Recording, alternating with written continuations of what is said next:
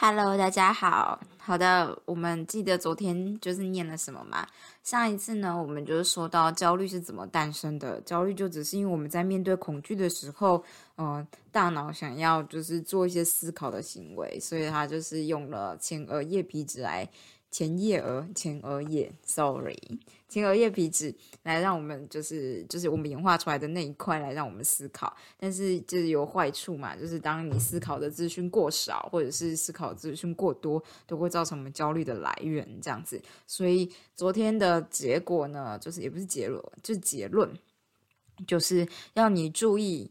或者是观察你自己本身，你必须要认知到，哎，我现在是否在焦虑？还有你要理解到，就下去思考说，那现在这个焦虑带给我的结果是什么？因为焦虑有可能是一个很低低回报、没有价值的一件事情，所以你可以当你认知到这件事的时候，你可以选择一些比较其他高回报的东西，比如说，如果你一直焦虑，然后但是你又没办法做事，其实我自己觉得比较中高回报的事情，就是你直接去睡觉，这样。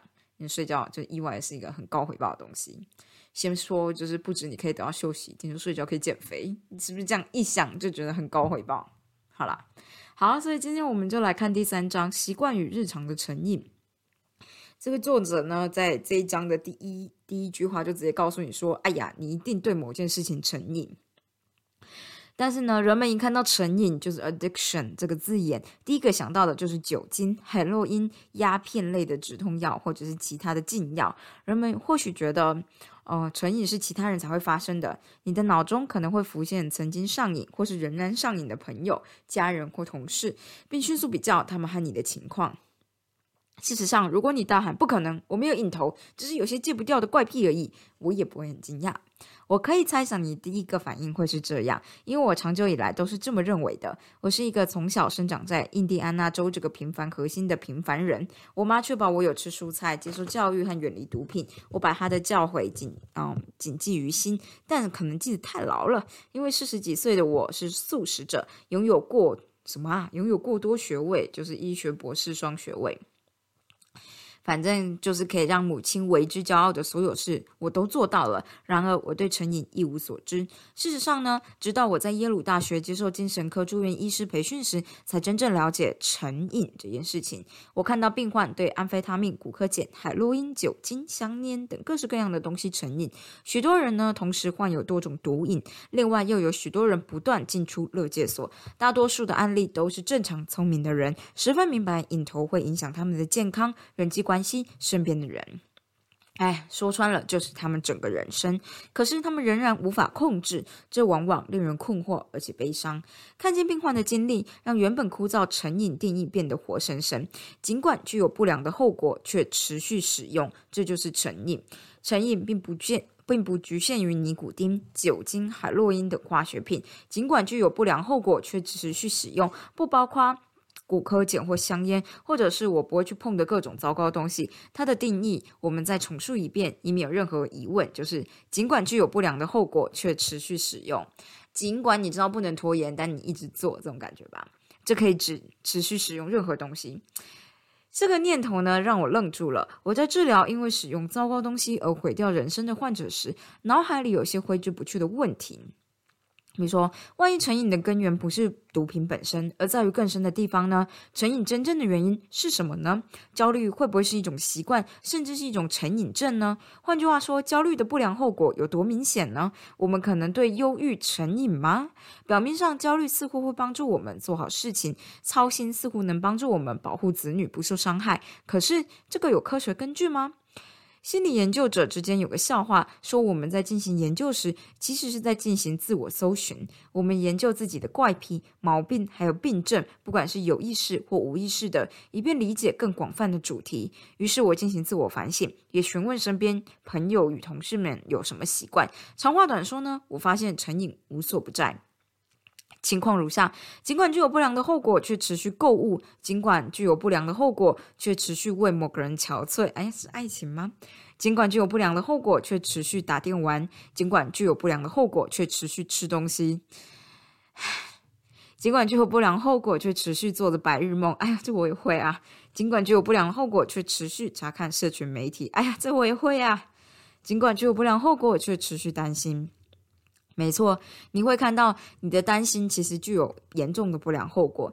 成瘾呢，并不局限于所谓的毒品或成瘾的药物，而是无所不在。这是新鲜事吗？还是我们漏了些什么呢？答案是呢，这件事既新而且很旧。我们从新的开始讲起。近二十年来呢，世界的改变。速度已经远远超过先前两百年的所有改变，我们的大脑常跟身体却跟不上，而这害惨了我们。以我从小生长的地方来说明，印第安纳州的印第安纳波利斯位于美国中西部的中央，平凡的核心。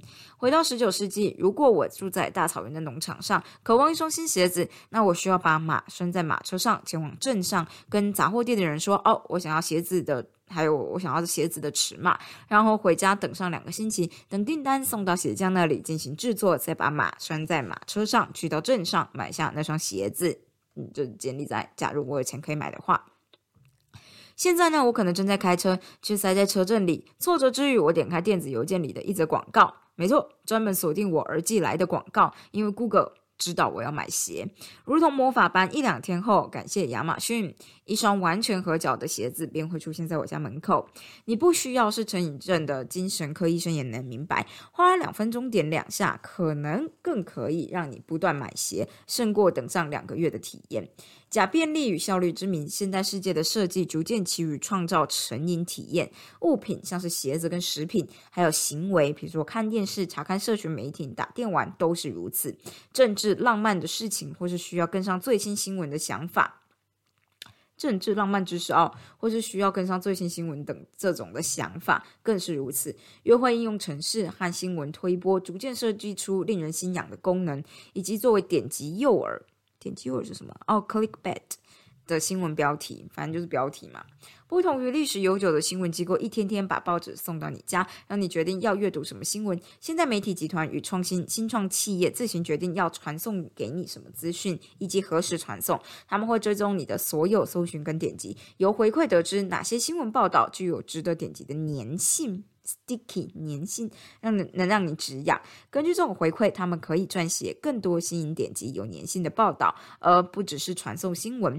比起十年前，今日许多新闻标题经常以问句或局部答案的方式呈现，你就可以看出这一点。我知道啊，就早安健康，你所不知道的十种什么什么之类的，或者是，呃，全世界都惊呆了，因为什么？感其实我觉得这种标题超北气的。好。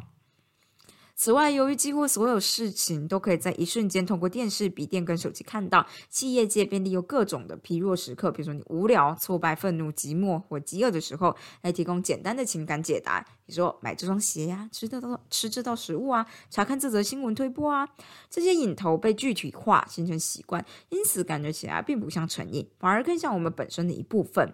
那么，我们到底是如何如何沦落到这个地步呢？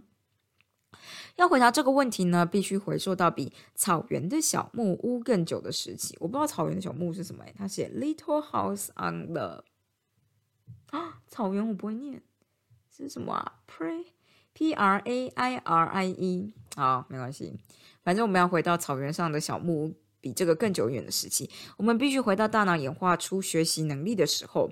我们的大脑呢，有新的部分跟旧的部分。新的部分负责思考、创造、决策，而这些新的区块堆叠在旧的区块上，后者即协助了我们生存的部分，就是旧的部分。我在第二章提过，战斗、逃跑、逃跑、僵住的本能，就是旧的部分的其中一项，其中。另一个我先前短暂提及的大脑特旧大脑的特色是所谓的奖励型学习系统。奖励型学习系统的依据正是是正增强，就你知道那个我们上次说到正正增强跟负增强，感好难念。哎，我觉得增强本身还好，正增强好像就是有点难呢。好，没关系，正增强跟负增强。就是奖励机制的部分。简单来说呢，你想要做更多感觉良好的事情，就是所谓的正增强；更少感觉不好的事情，就是减少做负增强的事情。这种能力呢极为重要，而且古早之前便演化出来。科学家在海阔鱼身上就能看到这一点。如同我先前提到，海阔鱼的全身神经系统只有两万个神经元。而且，话说，你知道海阔鱼全身系统只有两万个神经元？这个这个发现啊，是。让这个艾利克·肯德尔这个科学家还拿到诺贝尔奖，干好屌！好，想象一下，你只有两万个神经元，这种生物好比一部汽车简化到只剩下前进跟停止所需的基本零组件。在穴居人的时代呢，奖励型学习系统极为管用，因为食物很难取得。我们毛茸茸的祖先或许呢，偶尔能获取，就是取得一些食物。他们笨重的小脑袋咕咚的说：“啊，热量就等于生存。”血巨人品尝了食物，美味可口，然后嘿。血巨人存活下来了。当血巨人得到一些糖啊或脂肪，他们的脑袋不仅将营养连接到生存，而且还分泌出多巴胺。这是学习将场所与行为配对的重要神经传导物质。多巴胺呢，就像是原始的白板，上面写着“记住你吃到的以及你在哪里发现的”。所以血巨人呢，就写下环境相关的记忆，并学习重复这项程序：看到食物吃食物，生存，然后感觉良好，重复。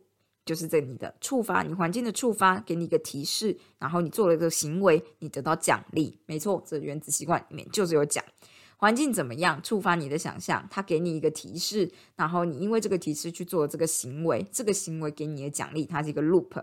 所以现在从血巨人时代快转到昨天晚上，你觉得糟透了，工作不顺利。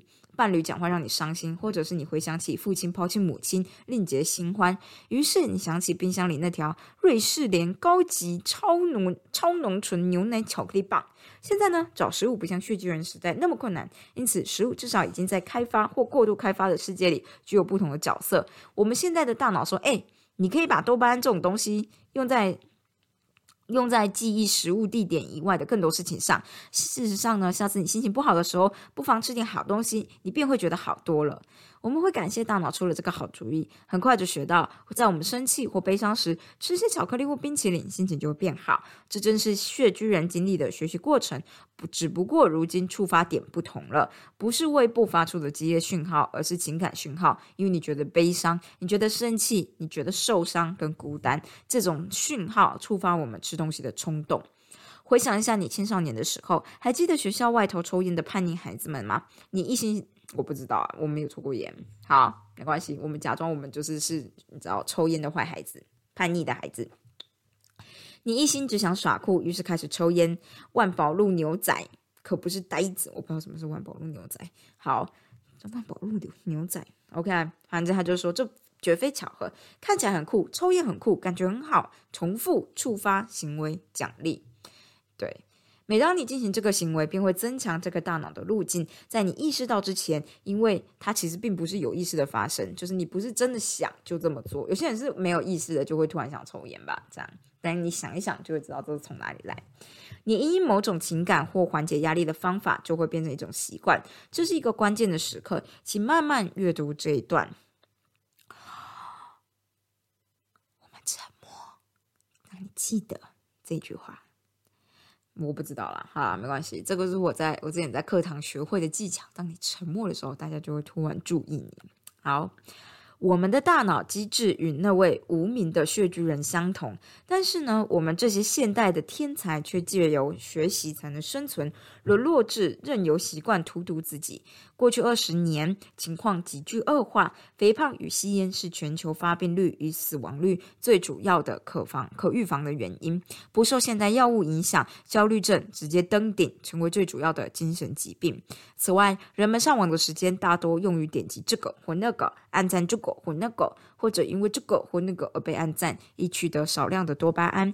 这些习惯都是由我们的旧大脑所创造，以协助我们在新世界生存。可是，它的运作并不理想。我说的可不只是我们所有人一直都在面对的压力啊、暴食啊、购物啊或不健康的关系、上网时间太长啊或广泛性的焦虑。如果你曾经陷入忧郁、习惯回圈，便明白我在说什么。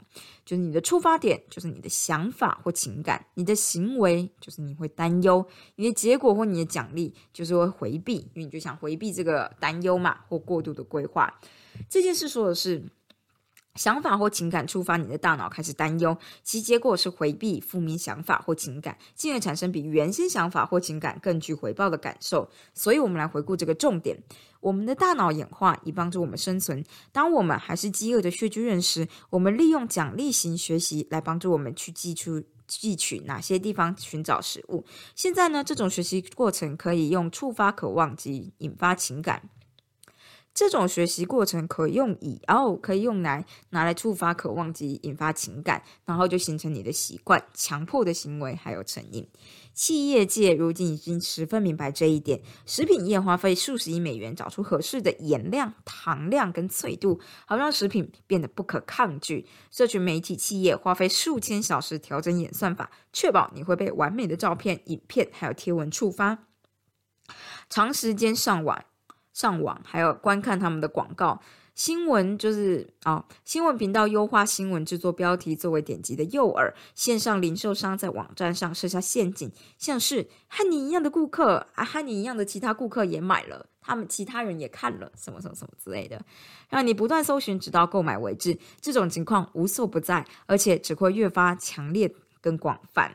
我真的超容易被骗。我其实很喜欢看人家说哦，看看看过这项商品的其他人也看了，这样我就想说，哎，看一下有没有其他型号。好，此外呢，现在的情况比你以为的更加严重。现在世界还有很多有更多成瘾扩大器正在运作中。首先，最具渴望的基因，最具渴望基因的增强学习，称为间歇性增强 （intermittent reinforcement）。当动物获得非固定时程或随机的奖励时，脑中的多巴胺神经元会比平常更为活络。你回想一下，如果有人为了给你惊喜而送礼或开派对，我敢打赌你一定会记得，对吗？那是因为预料。预料，哎，预料之外的奖励比预料中的奖励更能点燃你脑内的多巴胺。哦，所以 intermittent reinforcement 的意思就是你不会，你不是期待的。他跟你说随机的奖励就是这个 intermittent 的意思，就是他不知道什么时候发生，但这件事突然发生给你奖励的时候，你就能够得到更多的多巴胺，比起你预计你会得到这样。赌场呢是间歇性增强在商业界运作的最好的案例之一。他们如此善于运用这一点，甚至有一种方程式，或者是有一种演算法，让吃饺子老虎机连线的次数足以让人们流连忘返。即使平均而言，每个人都会输钱。这就是赌场的赢钱的方程式。另外一个案例呢，就是细骨间接性增强，遍布在提醒你的新消息的所有事物上。要记得，这是我们的旧大脑把它用以生存的仅有招数运用在今日的快步调与超连接的世界。不过呢，那一部分的大脑分不清楚剑齿虎与老板半夜寄来的电子邮件有什么差别，因此所有的提醒从古早的。美国线上就是美国线上会说你收到邮件了，到你的口袋发出嗡嗡声，或者是现在 Line Line，反正这些通知你的社群媒体又有人你的贴文又有人按赞了，都会触发你的旧大脑反应。你的电子邮件、Twitter、脸书、Instagram、Snapchat、WhatsApp，这是什么东西？这我不知道这是什么哎，这是什么？处理呀嘛，处理呀，三间卧室。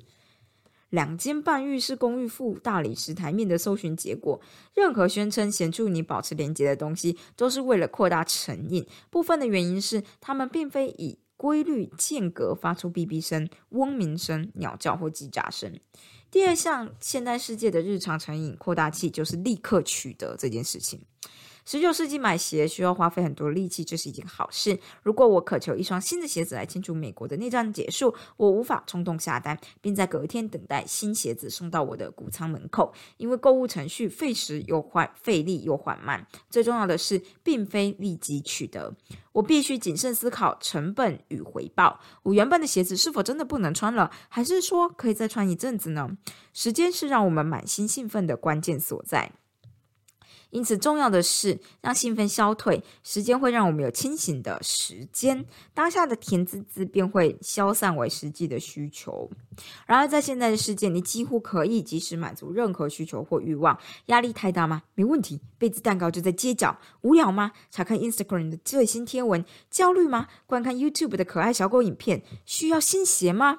因为你可能看到了有人穿了一双你非要不可的好看鞋子，你就立即上亚马逊。我实在不想告诉你这件事，但是呢，你的智慧型手机只不过是你口袋里的广告看板而已。更过分的是，你还花钱让它不断向你打广告，太有道理了，太有道理了。真的，你想看，如果你把你的手机当成就是就是人家推播广告给你的。你就会突然有一种，嗯，好吧，好吧，好。借由结合旧大脑的奖励型学习，间歇性增强与立即取得，我们创造出一种现代习惯成瘾的危险配方，远远超过我们对药物滥用的一般想法。我说的这些呢，并不是为了吓你，我是希望你了解你内心的心理是如何运作的，以及现代世界如何设计来创造成瘾行为并加以利用。为了成功运用你的心理，你首先必须知道你的心理运作的方式。当你了解你的心理是如何运作的，就可以开始运用，就这么简单。现在你已经明白你的心理如何形成习惯，借由这个了解，你已经准备好下一步，厘清你的心理，准备好接受第一项反省了吗？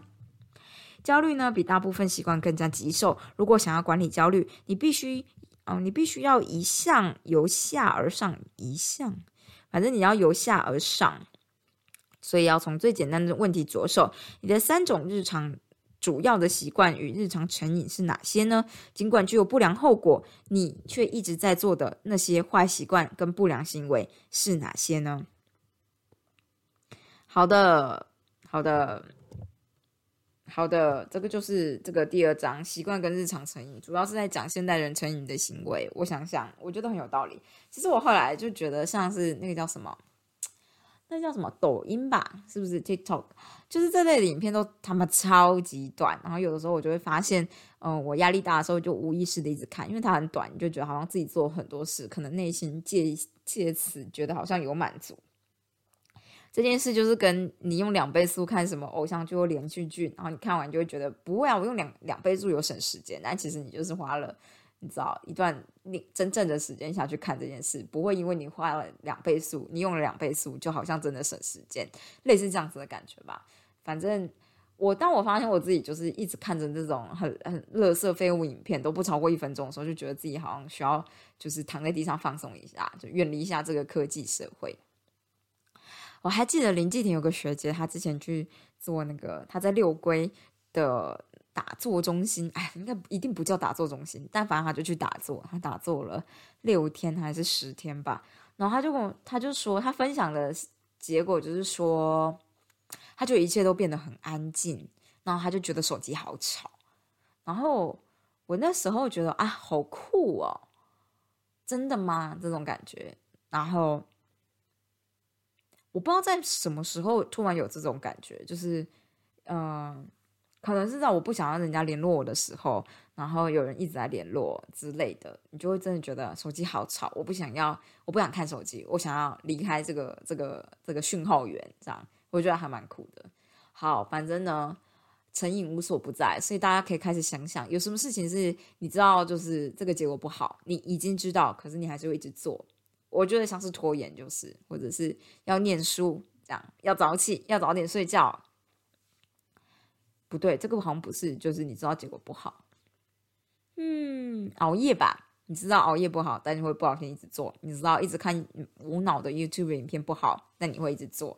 不知道为什么，就是教学意义的，像是那种 Full Mechanics 一零一这种富有教学意义意义的英国人影片，我却一直都无法点开来看，这么微妙。还是我们就应该让这些行为变成瘾，就像之前有一些漫画或卡通，就是把把那种真正的科学书变禁书这样，然后大家就会特别想念禁书这一种危险的诱惑，然后老师就要求你要一直看漫画啊之类的，然后你就会突然之间很想要看被老师封印的科学书籍，这样感觉是其实不知道为什么，就是觉得感觉好像只是对待就是叛逆青少年的那种方式。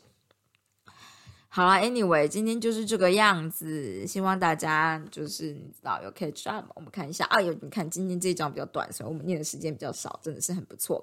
明后天开始，我们就要继续我们的法语学习历程。那今天就先这样喽，大家想想你有什么成瘾的坏习惯吧，我会把它列在下面。我我的话应该就是熬夜、暴食跟偷懒吧。天哪，都是很难处理的事情呢。